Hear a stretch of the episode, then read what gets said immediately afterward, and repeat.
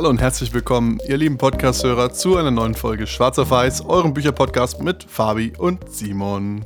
Und in dieser Folge haben wir euch mal wieder ein Businessbuch mitgebracht, und zwar das Buch Keine Regeln, wieso Netflix so erfolgreich ist, von Reed Hastings, dem CEO von Netflix, also quasi von dem, vom The Man himself. Auf Englisch heißt es No Rules, Rules und geht um den Inhalt, wie Netflix eine Kultur intern aufgebaut hat, die ohne viele Regeln auskommt, was der Titel so ein bisschen sagt. Und wir werden nach und nach durchsprechen. Also auch das Buch ist so chronologisch aufgebaut, was für verschiedene Steps man in seiner eigenen Firma, es ist so ein bisschen auch als Handbuch für andere Firmen gedacht, anlegen muss damit man eben zu einer, einer Kultur kommt, wo eigentlich alle möglichen Personen in einer Organisation Dinge entscheiden können, die richtigen Entscheidungen treffen und gemeinsam die Kultur und die Firma voranbringen. Das große Ziel dabei ist eigentlich, das Ganze ohne komplizierte Prozesse oder Policies irgendwie auszugestalten. Also, dass den Leuten wirklich äh, den Entscheidungsspielraum gibst, den sie brauchen, um gute Entscheidungen treffen zu können. Also auf sich allein gestellt sozusagen. Ähm, bevor wir jetzt tiefer reinsteigen, wollte ich kurz noch eine, eine Quote vorlesen, der bei mir echt hängen geblieben ist. Und zwar, äh, durchschnittliche Performance bekommt bei uns eine großzügige Abfindung. das, ist so die ersten 20 Seiten und du denkst so, wow, okay, what the fuck, was ist das für ein Buch so? Naja, ja, auch, also ist auch ganz interessant, also das Buch ist quasi so ein bisschen aufgebaut oder äh, ist quasi entstanden, nachdem eine, inter, ein internes PDF-Dokument, eine interne Präsentation quasi ähm, weltweit bekannt wurde, und zwar der Netflix Culture Doc, glaube ich, hieß es, äh, wo dann auch von verschiedensten Journalisten gesagt wurde, das war das wichtigste Dokument, was jemals irgendwie aus dem Silicon Valley rausgekommen ist, weil es halt so ein bisschen diese Kultur auch schon mal zusammenfasst. Das Buch geht da nochmal viel tiefer drauf ein. Was ich auch ganz smart finde, aber ich meine, da können wir später im Bewerten dazu kommen. Das Buch ist nicht nur von dem CEO alleine geschrieben, sondern mit einer professionellen Autorin in so einem zwei Zweier-Dialog, dass quasi die beiden immer aus ihren verschiedenen Perspektiven berichten, was ganz spannend zu lesen ist. Aber lass uns einfach direkt mal reinstarten. Und zwar das allererste ist auch anhand einer Anekdote im Buch beschrieben, äh, ist, man muss eine hohe Talentdichte haben. Was heißt eine Talentdichte? Also quasi von talentierten Personen an geteilt durch die Gesamtanzahl der Personen. Also man sagt, okay, ich habe ein Team von zehn Leuten, davon habe ich zwei Leute, die richtig krass sind, dann habe ich eine 20 und der Rest ist so eher Medium, dann habe ich halt eine Talentdichte von 2 durch 10, 20 Prozent, was nicht hoch ist, keine hohe Talentdichte. Wenn ich ja sagen würde, es wäre genau umgekehrt irgendwie, oder ich habe 9 oder 10 Top-Performer, habe ich eine so sehr hohe Talentdichte und das ist eben eine Sache, die äh, Reed Hastings selbst in der vorherigen Firma, äh, bei Netflix ganz am Anfang quasi äh, mitbekommen hat. Da mussten sie viele ähm, Personen entlassen, weil die Firma halt ein bisschen gestruggelt hat, war ja früher auch so eine DVD-Firma, was irgendwie alles nicht so geklappt hat. Also das Geschäftsmodell war ganz kurz umrissen, so dass die halt ähm, vor dem Streaming haben die einfach DVDs per Post verschickt und wie so eine Videothek quasi die verliehen und die Leute haben sie dann irgendwann wieder zurückgegeben. Das war so ganz einfach das Geschäftsmodell kurz. Und es hat zwischendurch mal nicht so geklappt, da mussten sie, also mussten sie, ich glaube, die Hälfte der Belegschaft oder ein Drittel der Belegschaft entlassen, was halt super schwer war, natürlich auch äh, für den CEO selbst. Gesagt, hey, das ist natürlich schon heftig, wenn du die Hälfte der, also ein Drittel deiner Leute gehen lassen musst. Und dann kam aber im Nachhinein war es total komisch, weil irgendwie, er meinte so dann einen Monat später, äh, sie haben das gleiche geschafft wie vorher, mit nur noch, also mit einem Drittel der Menschen weniger. Alle waren glücklicher im Büro und es hat irgendwie alles besser geklappt. Und da ist ihm quasi dieser Gedanke der Talentdichte gekommen, dass es halt quasi auf ab einem bestimmten Maße ist Geld nicht mehr motivierend, es ist auch nicht mehr so die Mission äh, motivierend, sondern es ist motivierend, mit guten Menschen zusammenzuarbeiten. Das sagt, hey, ich habe in meinem Team Leute, die, wo ich irgendwie das Gefühl habe, ich kann von denen lernen, wir können zusammen irgendwie cooles Zeug bauen und ich werde nicht von den Teammitgliedern runtergezogen, weil das irgendwelche Pfeifen sind. Und das halt auch so ist, dass jedes Team so stark oder so schwach ist wie das schwächste Teammitglied. Weil eben, sagen wir zum Beispiel, wir beide kennen es aus dem Programmierumfeld, das wird auch im Buch in dem Programmierumfeld beschrieben. Wenn ich sage, ich habe jetzt einen Entwickler, der nicht so gut ist wie der Rest, da muss ich dem immer nacharbeiten. Ich muss dem seinen Code doppelt und dreifach checken. Zwei Jahre später, wenn irgendwer anders den Code übernimmt, fällt halt auf, okay, das war alles Mist, was da irgendwie passiert ist. Äh, und das ist viel, für die Firma am Ende viel, viel teurer und für alle viel demo, demoralisierender, als direkt zu sagen, okay, die Person passt vielleicht nicht zum Team, passt nicht zu dieser High-Performance-Kultur und die Person dann rauszuschmeißen. Und wenn ihr jetzt diese High-Performance-Kultur äh, in eurem Unternehmen eingerichtet habt, wenn ihr eine hohe Talentdichte habt, dann könnt ihr eigentlich zum nächsten Schritt übergehen. Und das ist nämlich konstantes Feedback. Wirklich alles und jeder soll konstruktives Feedback erhalten, um sich zu verbessern oder verbessern zu können. Und es soll offen kommuniziert werden, auch dem Chef gegenüber, wenn er was falsch gemacht hat oder wenn er was hätte besser machen können. Und das Ganze ist eben dazu da, um diese High-Performer, die ihr im Team habt, noch besser zu machen und eben die Schnelligkeit und Effektivität innerhalb der Teams, der einzelnen äh, Teams zu erhöhen. Und ähm, er empfiehlt zum Beispiel, das Ganze so einzubauen, indem man es einfach in die regelmäßigen Meetings, die man eh hat mit seinen Mitarbeitern als Chef oder im Team, ähm, direkt mit Feedback noch ähm, abzuschließen und ähm, das einfach auch vorzuleben, ein Stück weit sozusagen, das offen zu kommunizieren und ähm, mit dem Feedback auch gut umzugehen. Und da gibt es eben diese vier A-Regeln des Feedbacks, die ich jetzt kurz raussuchen muss, genau. Ähm, Aim to Assist sozusagen, also das Feedback immer mit einem positiven Hintergedanken ähm, ausge ausgesprochen werden sollte, also nicht den anderen beleidigen oder wüst angehen. Dann sollte Feedback actionable sein, das heißt, ähm, ein Stück weit ähm, Handlungsempfehlungen daraus entstehen.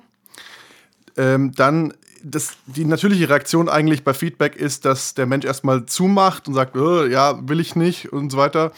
Ähm, aber das ist dann quasi der Gegenpart der Appreciation, also äh, das Anerkennen äh, soll einfach das Feedback und am Ende akzeptieren oder ähm, eben nicht integrieren soll. Also das sind diese, diese, diese vier Punkte, die im Feedback-Prozess extrem wichtig sind eben auch zweiseitig. Einerseits die ersten beiden Punkte, eben, dass man helfen möchte und dass es actionable, also quasi umsetzbar sein soll. Das kommt natürlich von der Person, die das Feedback gibt. Die anderen beiden sind für die Person, die das Feedback äh, bekommt, weil beides quasi dazu beiträgt, dass diese Feedback-Kultur weiter gelebt werden kann. Weil wenn ich sage, okay, ich nutze quasi Feedback nur dazu, um jemand anders irgendwie meine Meinung aufzudrücken oder vielleicht sogar zu beleidigen, äh, dann klappt es nicht, dann ist quasi die aussendende Seite kaputt. Oder wenn ich aber sage, okay, immer jedes Feedback, was ich bekomme, ist halt, sage ich mir, hey, das ist doch eher das totaler Schmarrn oder irgendwie auch gleich zu sagen, ähm, ja, hey, das ist doch blöd, wieso sagst du mir das? Du bist doch nur mein Untergebener, du bist irgendwie zwei Level unter mir, du hast mir gar nichts zu sagen, dann klappt diese Kultur nicht. Und wenn man das quasi einschleifen lässt, wird diese ganze Kultur des Feedbackgebens zusammenbrechen. Ist auch so ein Punkt, also fand ich auch einen ganz, ganz interessanten äh, Ansatz oder halt in so einen Gedanken, dieses, äh, dass Netflix auch sagt, okay, äh, no brilliant jerks, also keine brillanten Arschlöcher weil selbst wenn ich sage, ich habe Mitarbeiter, es gibt also man kennt man vielleicht auch aus eigenen Teams, man sagt, okay, da sind Menschen, die sind so wertvoll in ihrem vielleicht technischen Wissen oder quasi im fachlichen Wissen, dass man denkt, boah, eigentlich, die, wir müssten alles tun, damit die bleiben. Aber wenn die das ganze Team runterziehen, wird es auch für die, für die Kultur und für die Firma schlecht sein. Also teilweise muss man sich sogar von sehr, sehr guten Mitarbeitern trennen, wenn die auf der Soft-Skill-Basis nicht mit dem Rest mitarbeiten können, weil sie zum Beispiel eben Feedback immer verwerfen oder wenn sie Feedback geben, das auf eine beleidigende Art und Weise machen. Und wenn ihr das sichergestellt habt, dass ihr wirklich die besten Mitarbeiter habt und ähm, diesen Feedback-Prozess so weit integriert habt, dann könnt ihr jetzt zum nächsten Schritt übergehen eigentlich erst. Also solange die zwei nicht in place sind, macht es keinen Sinn, mit dem nächsten Schritt weiterzumachen. Und das ist eigentlich das, was wir vorhin schon angeteasert haben, das Aufheben von Regeln und Prozessen. Und ähm, er empfiehlt als erstes anzufangen mit der, äh, mit der Vacation Policy, also mit den Urlaubsregelungen und Prozessen. Ähm, die Mitarbeiter sollen sich einfach nach seiner Empfehlung so viel Urlaub nehmen, wie sie benötigen. Also in Amerika ist es ziemlich üblich, dass es nur ein bis zwei Wochen bezahlten Urlaub im Jahr gibt. Ähm, in Deutschland eher äh, unvorstellbar. Da ist das gesetzliche Minimum vier Wochen. Und die Idee ist einfach auch Stunden und Arbeitstage und Urlaubstage gar nicht zu tracken, sondern einfach, wenn man Urlaub benötigt, das kurz zu kommunizieren, teamintern und dann den Urlaub zu nehmen, natürlich auch. Was auch und nicht heißt, dass es quasi darum geht, irgendwie, also einerseits natürlich ist auch immer noch der Punkt, man kann es nicht irgendwie ein halbes Jahr weg sein, aber was er quasi, also was auch so eine Erkenntnis war, die sie irgendwie hatten, war, hey, wir tracken, also wir tracken keine Arbeitsstunden, wir, also wir schauen nicht, ob jemand fünf Stunden im Büro ist oder 20, äh, wieso tracken wir Urlaub? Weil vielleicht gibt es ja Leute und es ist eben auch eine Freiheit, die quasi Netflix damit bietet und sagt, okay, äh, wenn die Person das für sich selbst am liebsten macht, sagt, hey, ich ziehe jetzt quasi fünf Wochen am Stück 60 Stunden Wochen durch. Ich bin da sehr produktiv, ich bekomme da viel hin. Und dann gehe ich aber vier Wochen wandern, ist ja optimal. Also es ist quasi den, mögt den Personen selbst die Entscheidung zu geben, den Mitarbeitern die Entscheidung zu geben, wie sie ihren Alltag gestalten wollen, auch mit dieser Urlaubspolitik und eben jetzt auch ähm, ja, also diese, diese Regeln abzubauen, dieses irgendwie dieses künstliche von, okay, du musst es vorher ewig anmelden und so weiter, aber eben auch trotzdem mit Kontext. Also war zum Beispiel auch so ein Punkt, was dann anscheinend aufgekommen ist, dass bestimmte Abteilungen meinten, hey, irgendwie zum Beispiel irgendwie äh, in der Finance-Abteilung, in der, ähm, würdest du, wie heißt es in Deutsch? Controlling. Das ist auch kein deutsches Wort. ist ja auch egal, aber quasi, wo Jahresabschlüsse gemacht werden müssen, wo man sagt, okay, gut, wenn man natürlich genau sich in dem Monat, wo die meiste Arbeit anfällt, wenn sich davon fünf Leuten, vier Leute Urlaub nehmen, weil sie sagen, hey, wir haben keine, also wir haben keine Urlaubspolitik, äh, das ist natürlich schlecht und das geht natürlich auch nicht, ist auch nicht möglich. Es ist nicht komplett ohne, äh, ohne Einschränkungen, aber es gibt keine festgeschriebenen Regeln. Und wenn man eben so mit Kontext die Leute äh, führt, sozusagen, also sagt, okay, das ist jetzt angemessen, das ist nicht angemessen, das aber nicht niederschreibt, sondern dass wirklich die Grenzen sehr soft sind, dann ist es auch sehr, sehr wichtig, dass der Chef das Ganze vorlebt. Also ähm, der Reed Hastings, der CEO zum Beispiel, sagt, er macht jedes Jahr vier Wochen einen großen, ausgedehnten Sommerurlaub um quasi seinen Mitarbeitern zu zeigen, wie sie mit der Sommer, äh, mit der Urlaubspolicy eigentlich umgehen sollen und wie sie ihren Urlaub nehmen sollen. Wenn der Boss das nicht macht, dann äh, denken die Mitarbeiter eher so, okay, es ist verpönt, hier Urlaub zu nehmen und trauen sich eventuell nicht aus Angst um ihren Job oder aus anderen Gründen. Deswegen ist es da einfach sehr wichtig, dass der, der Boss mit einem guten Beispiel vorangeht. Genau, weil da auch sagt, okay, als wir auch angespro also angesprochen hat, dass es so eine Sache ist, die sie teilweise haben mit irgendwelchen Bossen, quasi mit irgendwelchen Abteilungsleitern, die das zwar irgendwie immer aussprechen von ja und so weiter, aber selber das nicht vorleben und dementsprechend die Mitarbeiter sagen, okay, gut, ich schaue auf die, also ich schaue auf die Sachen, die mein Boss tut und nicht, was er sagt, weil das am Ende das Ausschlaggebende ist und da auch quasi sagt, okay, was auch wichtig ist, dann, wenn dieser Urlaub genommen wird, ganz, ganz, also er meinte so, ich will nach dem Motto, wenn du, wenn du zwei Wochen Urlaub genommen hast, will ich, dass jeder von deinen beiden Kollegen in deinem Team quasi alle 7000 Urlaubsfotos gesehen hat, um ganz klar zu sagen, hey, schau, wir machen hier Urlaub, das macht alles irgendwie Sinn, weil nur dann klappt es, dass die Leute sich auch Urlaub nehmen, weil sonst ist der Punkt, gibt es auch quasi in anderen Firmen, die das halt auch irgendwie halt praktizieren, aber halt falsch machen, dass Leute zwar sagen, wir könnten uns unbegrenzt Urlaub nehmen, aber es ist eher so ein, ähm, so ein, so ein Wettbewerb von wer kann weniger Urlaub nehmen und wer quasi kann sich mehr ausbeuten am Ende, weil es halt nicht so gelebte Kultur ist, sondern einfach nur auf dem Papier steht. Wenn ihr dann quasi diese Urlaubspolicies abgebaut habt, dann könnt ihr zum nächsten Schritt übergehen und zwar äh, sind es quasi so Reisekostenabrechnungen und andere Ausgaben, die im Zusammenhang für eure Tätigkeit mit der Firma entstanden sind und die normalerweise rückerstattet werden. Also wenn ihr zum Beispiel mit einem Kunden zum Essen geht oder so, ähm, dann, wenn man diese Richtlinien komplett abschafft, dann äh, wird eigentlich der Manager oder der einzelne Mitarbeiter dazu ermutigt, sich selbst Gedanken darüber zu machen, ist es eigentlich sinnvoll, essen äh, zu gehen mit dem Kunden und das Geld auszugeben und wie viel Geld gibt man aus? Also indem man diese Policy wegnimmt, legt man die Entscheidungsgewalt einfach auch in die Hände des Mitarbeiters. Und ähm, wichtig ist dabei dann auch, dass ähm, in gewissen Zeitabständen das Finance Department äh, da auch, oder beziehungsweise das Controlling, da auch dahinter ist und schaut, okay, für was geben die Leute eigentlich das Geld aus? Also, dass da schon irgendwie eine Kontrollinstanz, eine Steuerungsinstanz da ist, aber keine harten Policies. Genau, es ist auch wieder aus so einer Erfahrung, die quasi im Buch berichtet wird, aus einer vorherigen Firma von Reed Hastings, wo irgendwie auch dann anscheinend irgendwie ein relativ wichtiger Salesman und irgendwie bei viel im quasi im Vertrieb ist es so, dass man halt immer wieder irgendwelche Kunden irgendwie zum Essen einladen muss und so, dass da quasi für solche Dinge Geld ausgegeben wird. Und dann auch irgendwie meinte, ja, ich habe irgendwie, ich war jetzt da irgendwie zwei Wochen unterwegs, deswegen habe ich mir ein Mietauto genommen, weil das war quasi sinnvoll, dass ich quasi Mietauto nehme und nicht immer Taxi fahre, das war günstiger für die Firma. Aber an dem einen Abend waren wir quasi mit dem Klienten was essen und ich habe zwei Bier getrunken und dann habe ich mir ein Taxi genommen, weil es wäre ja nicht sinnvoll gewesen, irgendwie mit dem zu fahren, wenn ich quasi betrunken bin. Und aber dann dieses, diese Taxifahrt nicht vom Finance Department bezahlt werden wollte, weil es halt meinte, hey, du hattest doch, du hast ja schon ein Mietauto genommen, so wieso hast du und brauchst du auch noch ein Taxi, so nach dem Motto. Weil auch meinte so, hä, und was, dann kam der quasi wutentbrannt ins Büro, dann meinte zu Reed Hastings so, hä, wollt ihr, dass ich besoffen Auto fahre oder was? Es ist irgendwie halt so, und da, da gemerkt hat, hey, genau das ist der Punkt, äh, irgendwie behandle erwachsene Menschen als erwachsene Menschen und die werden schon die richtigen Entscheidungen treffen. Wobei auch da fand ich es ganz spannend in dem Kapitel, dass er meinte, sie haben sich ganz speziell der Formulierung der, der ähm, Finanzpoli oder der Finanzregeln, äh, der Ausgabenpolitik äh, verschiedene Situationen gab. Am Anfang hatten sie es quasi das Punkt, okay, äh, gibt das Geld so aus, als wäre es dein eigenes, was am Ende auch wieder so ein bisschen so ein Problem ist von, ist, du hast halt teilweise Mitarbeiter, die auch im privaten Leben ihr Geld halt gern verschleudern und irgendwie gern Champagner trinken den ganzen Tag und das halt dann mit Firmenkosten genauso machen und sie gemerkt haben, okay, wir müssen auf, also das klappt so nicht. Diese Formulierung ist irgendwie falsch, das ist irgendwie auch nicht funktionierend. Und deswegen haben sie es irgendwann gewechselt zu, äh, gibt das Geld so aus, dass es in Netflix bestem Interesse ist. Und natürlich ist es im besten Interesse von Netflix, dass du nicht besoffen im Auto nach Hause fährst.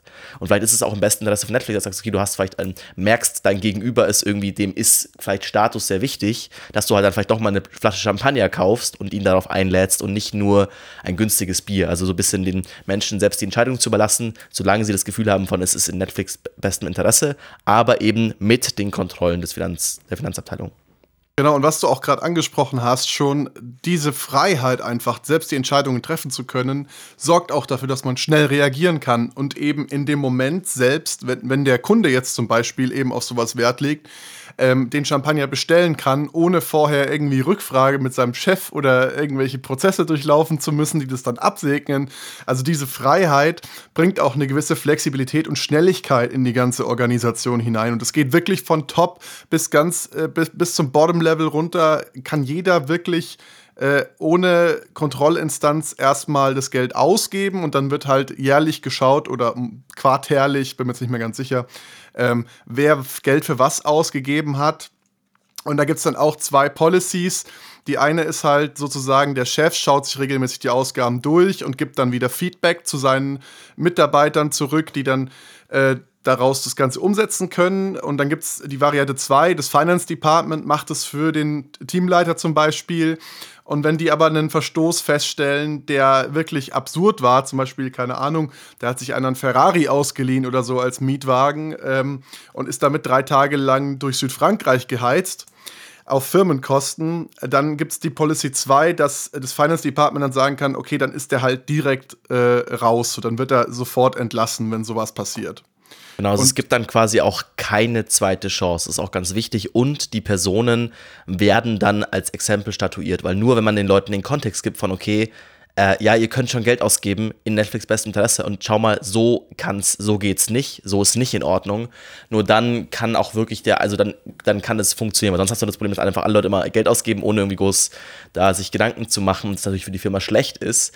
Und Netflix berichtet auch, also in dem Buch wird berichtet, dass klar, es wird ein bisschen mehr Geld ausgegeben, als irgendwie, wenn du sagst, du hast ganz, ganz strikte Policies, aber zum Beispiel als am Beispiel des, ähm, des Essens mit einem Klienten, mit einem potenziellen Kunden, im Vertrieb ist es oftmals sogar so, dass sie weniger Geld ausgeben als vorher. Also du sagst, okay, gut, es gibt vorher eine genaue Politik von äh, Netflix würde genau die erste Flasche Wein zahlen, ein, eine Vorspeise eine, und eine Hauptspeise. Dann gäbe es halt irgendwie die teuerste Flasche Wein, es gibt als Vorspeise Kaviar, als Hauptspeise Hummer. Und wenn du sagst, okay, agiere im Netflix bestem Interesse, dann macht es vielleicht Sinn, nicht die beste Flasche Wein zu kaufen oder irgendwie sagen, okay, vielleicht nicht den Hummer zu essen, sondern eher irgendwas, was nicht ganz so teuer ist, weil eben das ist so ein bisschen, dieses, da gibt es ja dieses, diesen Byrenzenisch, ich glaube, dieses heißt Byrenzänischen Turm so quasi ein, ist ein Gefängniskonzept aus dem Mittel, äh, ich glaube aus den, aus den römischen Zeiten, wo es quasi keine Wärter gab, aber es war in der, das Gefängnis war offen und quasi alle Gefängniszellen haben auf einen Turm geschaut und konnten in den Turm nicht reinschauen, aber dem, es war klar, aus dem Turm kann man in jede Gefängniszelle schauen. Und damit quasi wird halt, obwohl man nicht aktiv kontrollieren muss, wissen alle von, hey, hier könnte Kontrolle da sein und verhalten sich dementsprechend richtig. Ist so ein bisschen an, bis an das, das Konzept hat mich das erinnert. Ich glaube, der, der, Begriff ist falsch. Ich glaub, Davon hatte ich tatsächlich Turm. noch nie gehört, aber es klingt sehr, sehr, sehr interessant. Müssen wir noch mal irgendwie nachlesen ich, ich, vielleicht. packen wir euch in die Shownotes, wie es dann auch richtig heißt, könnt ihr dann auch das Bild dazu anschauen. Gibt es einen Wikipedia-Artikel, den ich gerne im Kopf Kopf habe. okay, geil. Ähm, genau, also wenn ihr jetzt quasi die drei Sachen gemacht habt, ihr habt eure Talentdichte erhöht, ihr habt ähm, diesen Feedback-Zyklus äh, eingebaut und ihr habt jetzt quasi die Regeln und Hürden irgendwie, Policies abgebaut. Das ist eigentlich der Moment, wo der Autor dann auch sagt, der CEO sagt, hey, jetzt macht es eigentlich erst richtig Spaß. Und äh, was, was als nächstes kommt, ist quasi einfach Schritte, die dazu führen, diese Maßnahmen noch zu verstärken, sozusagen, um wirklich das Maximale an Kreativität, Effizienz und, und Flexibilität aus der Organisation rauszuholen.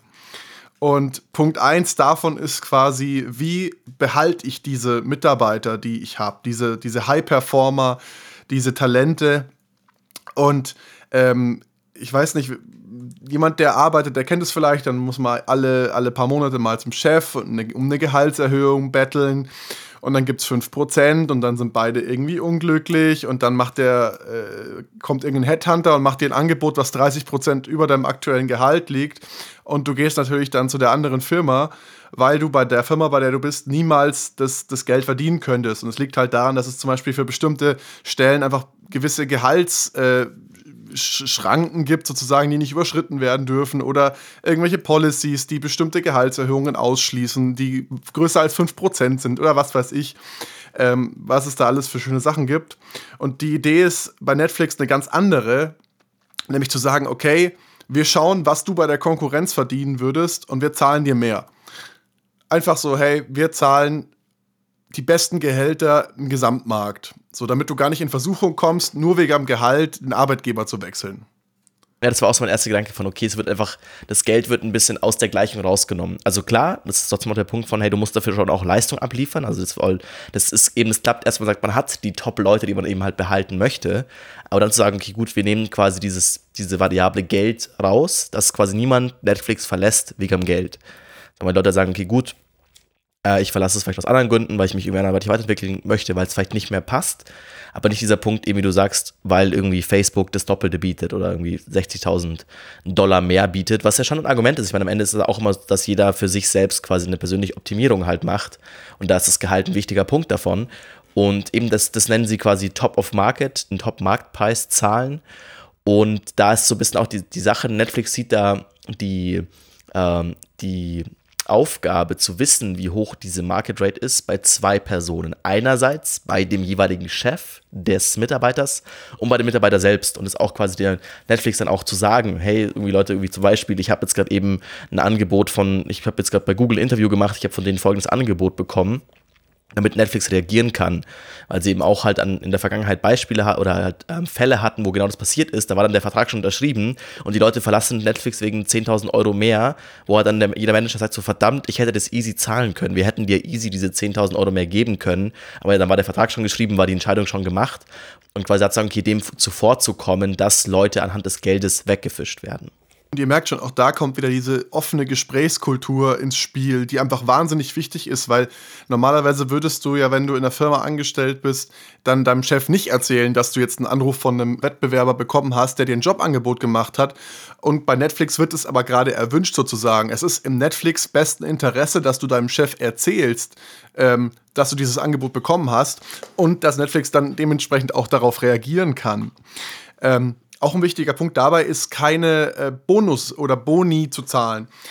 Einfach weil man sagt, okay, zahl doch der Mitarbeiter lieber gleich das, was er bekommen würde mit dem Boni, weil er kalkuliert den quasi eh schon ein. Und es ist, äh, es werden hier Studien zitiert sozusagen, wo die Wirksamkeit von den Boni-Zahlungen auf die Performance äh, widerlegt wird eigentlich. Also das hat quasi keine Auswirkungen auf die Leistung des Mitarbeiters, nur dass er eine Bonuszahlung bekommt oder nicht oder es eher so ein Negativ wird, weil auch, was zum Beispiel im Buch wieder angesprochen wird, ist, jede Bonuszahlung ist ja am Ende dann an eine, eine meistens eine, eine messbare Metrik irgendwie angebunden. Zum Beispiel kann bei Netflix neu hinzugefügte Nutzer im Land Deutschland, irgendwie für einen, keine Ahnung, Marketingmenschen in Deutschland.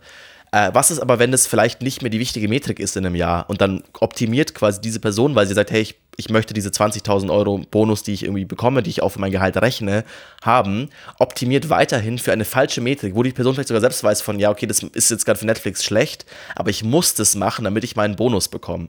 Und auch da eigentlich eher das teilweise sogar nach hinten losgehen kann, weil dann wieder nicht so schnell reagiert werden kann, weil die meistens dann diese Boni irgendwie auf ein Jahr lang haben die Metrik und so weiter. Und das, das Grundding, was Reed Hastings quasi für Netflix bauen will, ist, dass es schnell agieren kann. Eher zu sagen, hey, wir geben mal für irgendwas lieber zu viel Geld aus, aus. Dafür behalten wir unsere Startup-Mentalität, unser Schnellboot-Variante, dass wir quasi auch schnell agieren können, um vielleicht dadurch den Markt zu gewinnen, weil große Firmen, die langsam agieren, gibt es viele im Filmmarkt. Also, und da möchten sie sich quasi dagegen abheben. Und das ist auch der Punkt, dass man sagt, okay, wenn wir da quasi auf eine Metrik optimieren, die schon lange nicht mehr wichtig ist, weil aber alle sagen, hey, ich hätte gerne meine Bonuszahlung, ist das eher wieder das, das Oldschool-Ding, das will man nicht.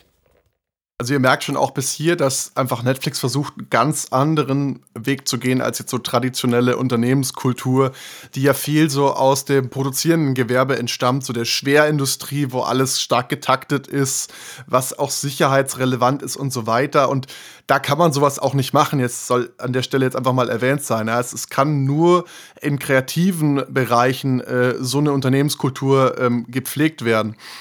Und der nächste Schritt einfach dabei jetzt ähm, alle Sachen noch weiter zu optimieren, die wir jetzt schon angesprochen haben, ist die Transparenz noch weiter zu erhöhen. Also nicht nur dieses Feedback, dieses ständige äh, zu implementieren, sondern auch einfach ähm, nicht hinter verschlossenen Türen zu agieren. Nicht der Chef vom Chef vom Chef trifft sich mit dem Chef oder so und bespricht dann irgendwas und keiner erfährt, worum es geht, sondern wirklich alles möglichst offen sodass jeder immer zu jeder Zeit Bescheid weiß, zum Beispiel über die aktuellen Unternehmenskennzahlen. Ähm, was mit Netflix ein besonderes Problem ist, weil die sind börsennotiert. Das heißt, wenn da jemand, wenn da Informationen nach außen gelangen über die äh, Finanzen, die eigentlich vor dem Veröffentlichungszeitpunkt, äh, wenn es vor dem Veröffentlichungszeitpunkt passiert, dann kann derjenige ins Gefängnis kommen, wegen Insiderhandels zum Beispiel. Und ähm, er sagt aber trotzdem, hey, der, der Vorteil davon, diese Transparenz zu haben, überwiegt wesentlich den Nachteil, weil wenn jeder irgendwie die vollen Informationen zur Verfügung hat, hat er auch die vollen Informationen, um gute Entscheidungen zu treffen und eben nicht dieses, dieses Blackbox-Ding, dass okay, man bekommt irgendwie von seinem Chef irgendwas gesagt, muss das irgendwie hinnehmen, weil man nur halbe Informationen hat, kann dementsprechend den Chef wieder nicht hinterfragen. Und es gibt so eine komplett klassische Top-Down-Kultur von irgendwie das C-Level-Management gibt Dinge vor und es wird dann nach unten immer weitergegeben, bis es irgendwie zu irgendeiner ausführenden Kraft kommt, weil diese ausführende Kraft gar nicht alle Informationen hat und sich dementsprechend auch gar keine Gedanken machen kann, beziehungsweise dann oftmals diese Gedanken, die quasi aufkommen mit einem, ja, okay, du weißt es, du weißt bestimmte Dinge ja nicht, einfach äh, verworfen werden können. Und das ist halt sowohl quasi eines eben halt Unternehmenszahlen, in verschiedensten Berichten, dass die quasi öffentlich sind, aber das trotzdem auch also visuell öffentlich innerhalb vom Unternehmen, nicht genau, öffentlich für die Öffentlichkeit. Genau, in, öffentlich innerhalb von Unternehmen und auch da wieder behandle Erwachsene wie Erwachsene. Sag ihnen halt, hey, wenn du irgendwie, wenn du diese Zahlen nimmst und damit irgendwie Börsen, Aktienhandel betreibst, kommst du ins Gefängnis und wenn du deinem Kumpel die Zahlen sagst, der das macht, kommt er auch ins Gefängnis. Und also dann, die Leute werden schon verstehen und auch in dem Buch wird angenommen, sie meinten also bis zum Zeitpunkt der Veröffentlichung, das war glaube ich im Jahr 2020, ist es nicht passiert, dass quasi Zahlen nach außen gedrungen sind, aber sie gehen davon aus, es wird irgendwann passieren. Aber dann ist das Ziel, dass sie quasi mit diesem einen Vorfall quasi das behandeln und dann aber trotzdem die weiter die Kultur behalten. Das aber auch, fand ich ganz spannend, nicht nur quasi in den Zahlen, sondern trotzdem auch in so soften Sachen darstellen. Also das hier auch wie das Büro aufgebaut ist, wie vielleicht Meetings gehalten werden, dass es halt irgendwie keine verschlossenen Meetingräume gibt, der Chef nicht irgendwie äh, in, einem, in einem Raum sitzt, wo irgendwie eine fette Tür davor ist und eine Sekretärin niemand reinlässt, wo dann quasi klar ist von, okay, hier wird irgendwas geheim gehalten, hier dürfen Informationen nicht rausdringen, sondern das quasi in einem offen öffentlichen Raum zu machen, also wieder öffentlich in der Firma. Und Reed Hastings spricht an, dass er selbst gerne halt die Person in einem jeweiligen Arbeitsplatz quasi besucht und dort in die Meetings hält, um einfach diese Offenheit zu haben von, okay, hier gibt es nichts zu verbergen, so. Es sollte euch nicht alles irgendwie mal interessieren, aber ihr könnt einfach, zur Not kann irgendwer zuhören, der vorbeiläuft in der Kaffeeküche. Das ist kein Problem. Genau, und diese Transparenz ist äh, auch darauf anzuwenden, sozusagen, wenn jetzt in der Abteilung ein Mitarbeiter entlassen wird oder so, transparent zu kommunizieren, ähm, warum der Mitarbeiter entlassen wurde und nicht das im Nachhinein schön zu reden oder den in die höchsten Töne zu loben, weil das auch wieder einfach unehrlich ist. Und er differenzierte aber ganz klar zwischen ähm, performance bezogen und ähm, wenn die Person persönliche Probleme hatte. Also äh, alles, was mit der Firma performancemäßig zu tun hat, soll offen kommuniziert werden, nicht schön geredet werden. Aber wenn es ums Privatleben der Person geht, ähm, zum Beispiel die hat ein Drogenproblem oder sowas, dann gilt es hier, das, das Privatleben der Person sozusagen zu schützen, indem, indem man sowas nicht offen kommuniziert. Und auch ein wichtiger Punkt ist einfach, wenn jemand einen Fehler macht, eine gewisse Fehlerkultur, eine Fehlertoleranz zu haben, dass man seine Fehler offen nach außen tragen kann, damit die anderen Leute auch davon lernen können letztendlich. Also nicht das auch unter den Teppich zu kehren einfach, sondern wirklich offen darüber zu sprechen. Ganz wichtiger Punkt. Und dann der nächste Punkt, der quasi kommt, wenn ihr sagt, okay, ihr habt quasi diese verschiedenen Barrieren abgebaut, habt die Bücher geöffnet, dann kommt zu einem der wichtigsten Punkte, auf den quasi auch das Ziel hinarbeitet, ist, es gibt keine äh, Prozesse mehr, um Entscheidungen abzusegnen. Also es ist nicht so, dass, okay, wie in einem klassischen Unternehmen von irgendwie ich als kleiner Simon, irgendwie als kleiner Videodirector oder Salesman, ich möchte eine bestimmte Serie einkaufen. Zum Beispiel Netflix möchte gern ähm, Haus des Geldes irgendwie einkaufen. Äh, da muss ich meinen Chef fragen und der fragt seinen Chef und der fragt wieder seinen Chef und dann irgendwie vier Monate später haben wir irgendeine Entscheidung, weil vielleicht hat sich in dieser Zeit auch das schon entwickelt, dass irgendwie die Serie nicht mehr auf dem Markt verfügbar ist, dass die weiteren, also dass einfach dieses ganze Prozess macht auch keinen Spaß, es, es entmündigt mich, also wieder auch hier so behandle Erwachsene wie Erwachsene. Ähm, und auch der Punkt ist, dass quasi die Idee ist von, du hast jetzt mittlerweile, also nachdem du die vorherigen Steps des Buches angewandt hast oder in deine Kultur implementiert hast, hast du ein Team von High-Performern, die die bestmögliche Person für ihren jeweiligen Job sind. Dann lass sie auch die Entscheidungen treffen. Das, also es macht keinen Sinn, dass irgendeiner, der in Amerika hockt, äh, irgendwas entscheidet über eine Serie, die irgendwie in Korea eingekauft werden soll. Wenn ich einen, in Korea einen Mitarbeiter sitzen habe, der den koreanischen Markt viel besser kennt und sagt, hey Leute, das ist es, wir brauchen diese Serie, äh, dann lass es auch diese Person entscheiden. Ja, und ähm, das geht sogar so weit an der Stelle, dass der, der Mitarbeiter sich sogar gegen seinen eigenen Chef durchsetzen darf ähm, also selbst wenn der Chef sagt, hey, ich finde das keine gute Idee, Netflix sagt hier, don't please your boss, also versuch nicht deinem Chef zu gefallen, sondern tu das, was du für richtig hältst, tu das, was in Netflix bestem Interesse steht. Du hast alle Informationen über das Produkt oder über über die Transaktion, die du durchführen willst. Du bist der mit dem bestmöglichen Wissen, um diese Entscheidung zu treffen. Also triff diese Entscheidung auf, dein, auf deine Responsibility, also mit deiner Verantwortung. Und die Chefs sind eigentlich an der Stelle nur dazu da, gute Wetten, äh, also Netflix bezeichnet das einfach als Wetten sozusagen. Ähm, die Chefs sind dafür da, den Mitarbeitern gute Wetten zu ermöglichen. Also, wenn eine Wette nicht funktioniert, lern das daraus, äh, es öffentlich hinaus, was nicht funktioniert hat, damit auch andere daraus lernen können. Aber wette immer so, dass du ein Verhältnis von 60 zu 40 hast und nicht 50 zu 50, ob es gut läuft. So.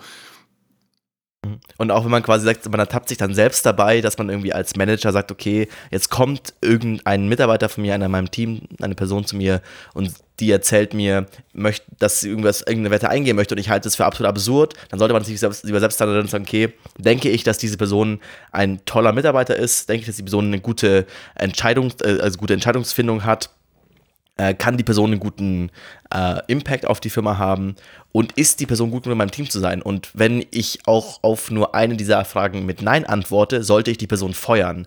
Also wenn ich der Person nicht vertraue und sage, okay, ich die Person ist die beste, bestmögliche ähm, Person für diesen Job, dann sollte es halt einfach, also dann gehört sie nicht in mein Team, gehört sie nicht zu Netflix. Aber eben umgekehrt, wenn ich auf diese Fragen alle mit Ja antworte, dann soll die, kann die Entscheidung oder sollte die Entscheidung auch nicht ähm, überschrieben werden oder einfach verhindert werden. Ähm, und dann eben ein wichtiger Punkt ist, es klingt alles so, okay, cool, da kommt irgendein Mitarbeiter mit irgendeiner Schnapsidee daher und sagt, äh, stellt sich was vor und ich als Chef darf nicht overrulen. So ist es ja auch nicht. Also der Mitarbeiter ist auch angehalten, eben weil er dann die Entscheidung treffen kann, natürlich auch gute Entscheidungen zu treffen. Und dafür hat Netflix einen vierstufigen Prozess, den nennen sie den Innovation Cycle, den Innovationszyklus und wo es um auch verschiedene Methoden gibt. Da gibt es die erste Methode nennt sich ähm, Farm for Dissent oder Socialize.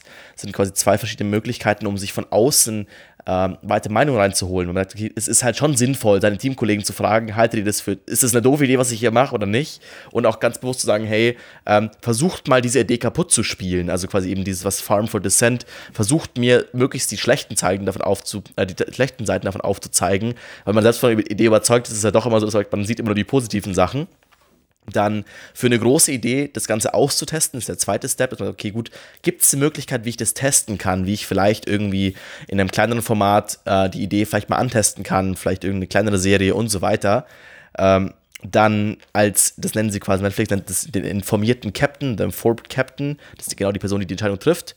Dann trifft die Entscheidung, setzt deine Wette und wenn das Ganze klappt, dann auch nach außen in Feiern zeigen, auch wichtig, wenn du der Vorgesetzte warst, der gesagt hat, hey, das ist eine doofe Idee, ganz bewusst zeigen, schau mal, ich habe mich hier geirrt. Das war eine gute, gute Entscheidung, dass Sarah sich dazu entschieden hat, äh, das trotzdem zu machen, obwohl ich gemeint habe äh, als Vorgesetzter, das ist eine dumme Idee, um ganz bewusst auch diese Kultur wieder zu, ähm, zu reinforcen. Und wenn es aber nicht klappt, dann auch zu zeigen, hey, was haben wir davon gelernt? Und das auch quasi auch dann den, das, also die, den, die Fe das fehlerhafte, die fehlerhafte Wette auch aufzuzeigen, von was haben wir hier gelernt, nicht zu sagen, hey, du bist der dummste Mensch auf der Welt, weil du es falsch gemacht hast, aber zu sagen, hey, es macht schon Sinn, dass wir wenigstens davon was mitnehmen und es in Zukunft besser machen, um mehr positive als negative Wetten ausführen zu können. Genau, und jetzt haben wir im Prinzip alle Schritte nochmal durchlaufen. Ich meine, wir haben jetzt nochmal an unserer Talentdichte gearbeitet, wir haben unsere, an unserer Transparenz und unsere Kommunikationsskills gearbeitet und wir haben dafür gesorgt, dass die Prozesse abgebaut werden, dass die Mitarbeiter selber entscheiden können. Und den Zyklus laufen wir jetzt einfach nochmal durch. Ja, das reicht so. Der zweite Teil des Buchs ist einfach nochmal der erste. Weil jetzt treiben wir es einfach auf die Spitze. Also jetzt ähm, der nächste Schritt ist wieder an der Talentdichte anzusetzen und ähm, wirklich zu schauen, okay, wer von meinen Leuten, wenn er mir heute erzählt, dass er die Firma verlässt, für einen ähnlichen Job bei einer anderen Firma, um wen würde ich kämpfen, so hart es geht und bei wem würde ich sagen, hm, Mai, lass man ziehen. Und wenn die Frage halt nicht mit Ja beantwortet wird, also wenn man sagt, hey, um den Mitarbeiter würde ich nicht kämpfen, dann ist es eigentlich auch schon soweit zu sagen, okay, hier hast du eine Abfindung und ciao. Und den, den Schritt fand ich wirklich krass. Also das war das, da, da war ich so ein bisschen, wow, okay, das ist schon sehr, sehr heftig. Ähm, das wurde am nächsten Step dann aber nochmal aufgelöst, ein Stück weit, beziehungsweise mit einer Metapher irgendwie nochmal erklärt, indem man halt sagt, okay, Netflix ist keine Familie, ja, wir sind kein Familienunternehmen hier. Wir wollen hier nicht Happy Family sein, sondern wir wollen den ungeliebten Onkel da loswerden, wenn er uns auf den Sack geht. Und mhm, nicht ja. dann zu jedem Familienessen einladen müssen. Und diese Metapher eben Netflix als, als professionelles Sportteam äh, zu verstehen, als zum Beispiel bei einer Fußballmannschaft, da sind auch immer die besten Leute zur besten Zeit auf der richtigen Position. So, da spielt nicht auf einmal der Torwart im Sturm oder so. Und auch da, ich meine, das ist auch so eine Sache, wo ich mir dachte, hm, da weiß ich jetzt nicht genau, klappt das in Deutschland? Weil ich meine, du kannst in den USA kannst du Leute sehr viel leichter entlassen.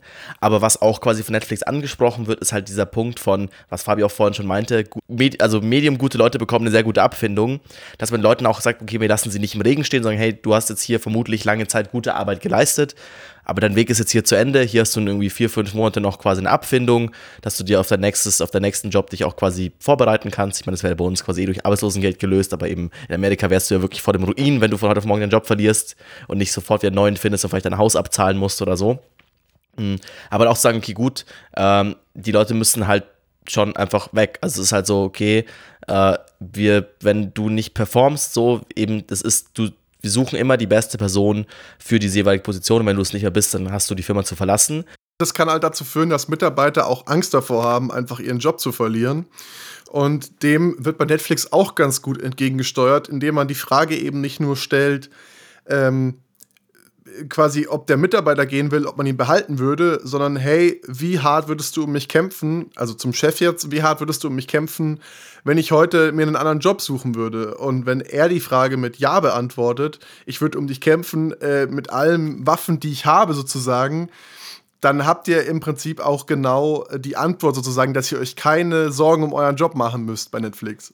Genau, also dieser Keeper-Test geht in beide Richtungen. Es wird einerseits quasi dem, dem Vorgesetzten empfohlen, immer, immer wieder sich von selbst zu überlegen, aber auch dann dem Mitarbeiter, dem Teammitglied zu sagen, hey, wenn du das Gefühl hast von, du weißt nicht genau, wo du stehst, dann frag doch mal nach. Und da ist auch wieder ein Buch ein Beispiel von einem Entwickler, der sich quasi im Laufe seiner Karriere, so er hat bei Netflix angekommen ist, gut, gute Arbeit geleistet hat, der erste Keeper-Test quasi gefragt und dann gesagt, oh, hey, top Arbeit, ich würde auf jeden Fall für dich kämpfen, du musst hier bleiben, du bist sehr, sehr wertvoll für Netflix der sich aber nach und nach in eine Rolle entwickelt hat, wo er mehr auch Teams geführt hat oder sein Team geführt hat, wo er nicht so gut war, weil er halt so nicht so gute Kommunikationsskills hatte. Und dann kam halt das nächste Mal dann das Feedback auf den Keeper-Test von, würdest du für mich kämpfen, kam halt, äh, ja, aktuell muss ich zugeben, weiß ich nicht so, weil du hast hier und hier folgende Probleme. Ähm, das ist ein Problem für uns. Das ist natürlich auch, da denkt man sich, okay, verdammt, jetzt habe ich den Manager auf irgendwas hingewiesen, jetzt überlegt er sich vielleicht erst recht, mich zu feuern. Aber in diesem Fall, zum Beispiel dem Beispiel, was angeführt wird, hat sich dann der Entwickler dazu entschieden, von okay, ich möchte an mir arbeiten, hat seine Skills verbessert und dann wieder drei Monate später hat wieder nochmal die Frage gestellt, dann Kampfmanager, hey, auf jeden Fall, so ich würde dich wieder behalten wollen, ich sehe, du hast dich total verbessert, so die letzten 10% bekommst du auch noch hin. Also es als kontinuierlichen Verbesserungsmechanismus auch nutz, zu nutzen, um möglichst früh Feedback zu bekommen, falls es nicht von selber kommt. Also es ist auch wieder so ein aufbauend auf vorherige Stufen. Eigentlich sollte man das Feedback schon von selber bekommen, irgendwie von irgendwelchen Mitarbeitern, die sagen, hey, du Dicker, so das läuft hier nicht, du hast irgendwie, du kannst hier nicht umgehen mit, also du behandelst mich hier schlecht oder irgendwie das klappt nicht mit, dass du auf einmal Personalverantwortung hast. Aber falls es versagt, dieser Mechanismus, gibt es den Keeper-Test oder dieses Feedback als kleine, als, mh, mm, als Backup. Genau, und jetzt im nächsten Schritt treiben wir auch das Feedback noch auf die Spitze ähm, mit dem sogenannten 360, 360 äh, Grad Test oder eigentlich ist es eher ein soziales Event, äh, wo die Leute zusammenkommen sozusagen und einmal reihum sich alle Feedback geben. Also zum Beispiel, wenn Simon und ich das jetzt machen würden äh, und dann würden wir noch zwei, drei Freunde einladen, würde ich sagen, okay, ich fange an und dann höre ich mir von allen Leuten rundrum Feedback an. Und zwar in einem Format mit, okay, sollst du weitermachen? Sollst du bitte aufhören oder solltest du anfangen? So, also wirklich auch mit, mit den Handlungsempfehlungen wieder an der Stelle, mit den Action-Items, auf die derjenige, der Feedback-Empfänger dann auch direkt eingehen kann. Da auch wieder halt irgendwie heftig. Man stellt sich auch erstmal vor, so, boah, krass, dann hocke ich da an einem, also ich meine, in dem Fall jetzt, Fabis Beispiel ist mit Freunden, aber zum Beispiel, ich sitze mit meinen Arbeitskollegen, mit meinen Vorgesetzten äh, in einer Runde von zehn Menschen und die sagen mir ganz öffentlich vor allem, was sie von mir halten. Und im Normalfall sind sie dazu angehalten, eher Sachen zu sagen, die ich verbessern oder verändern sollte, also vermeintlich negative Dinge. Das klingt erstmal ganz schön schlimm und es ist ganz schön heftig. Und es ist auch so ein bisschen, wird im Buch beschrieben von verschiedenen Mitarbeitern, die auch meinten, das war ganz schön krass, aber im Nachhinein das Beste, was mir passieren konnte, weil ich mich weiterentwickeln konnte. Also man sieht halt auch hier, dass gerade speziell Leute, die sagen, sie, die selbst High-Performer sind, sich weiterentwickeln möchten in ihrer Karriere und Netflix quasi dafür eine, ähm, ein Umfeld bieten möchte, wo das halt geht. Also wo es auch teilweise, teilweise Kritik tut weh und auch irgendwie da ist es mitzubekommen und auch in diesem Umfeld von, du hockst da, bekommst von zehn Leuten gesagt, dass du irgendwie doof bist oder was du verändern solltest äh, kann richtig krass sein, aber halt äh, auf lange Zeit ist es sowohl für das Individuum als auch für Netflix besser, solange das Ganze wieder in einem geordneten, produktiven Rahmen stattfindet. Also auch so ein Punkt, es gibt dann auch in den Meetings oder in diesen äh, in diesen Meetings auch Moderator, der sich darum kümmert, dass eben genau wieder diese erstens diese drei Punkte anfangen, weitermachen, aufhören und auch diese vier W, äh, diese vier A's, was wir vorhin angesprochen haben, eingehalten werden. Es nicht einfach nur ist von, ja, du jedes Mal, wenn du Druck bekommst, dann brichst du zusammen. Und es ist einfach nur so eine Beleidigung am Ende und es hilft keinem was. Und das, da muss der Moderator ganz stark und schnell einschreiten. Genau, und einfach auch hier nochmal das Ganze aus dem Grund heraus, dass ähm, selbst wenn du den Leuten sagst, die sollen sich regelmäßig Feedback geben, es gibt immer welche, die machen es dann doch nicht. Und so gibst du quasi einen formalen Rahmen dafür, dass die Leute quasi dazu gezwungen sind, sich gegenseitig Feedback zu geben. Und es ist dann auch so, dass der Chef häufig anfängt als Feedback-Empfänger sozusagen und die Mitarbeiter ihm erstmal Feedback geben und danach äh, wird das Ganze dann getauscht. Sozusagen, dass jeder wirklich mal drankommt und das ist einfach wahnsinnig wichtig für persönliches Wachstum. Also es wird auch empfohlen, an der Stelle maximal 25% Positives zu sagen und 75% Sachen, an denen der andere, der Empfänger des Feedbacks arbeiten kann, soll, darf. Also es ist natürlich auch immer so ein, ich nehme das Feedback an, aber ich muss es nicht umsetzen natürlich. Wenn ich sage, okay, ähm, der eine findet vielleicht das schlimm, was der andere gut findet, da gab es auch ein Beispiel im Buch, da hat sich einer beschwert, dass eine Managerin zu viel erzählt hat in einem Meeting, sodass er gar nicht zu Wort gekommen ist selber.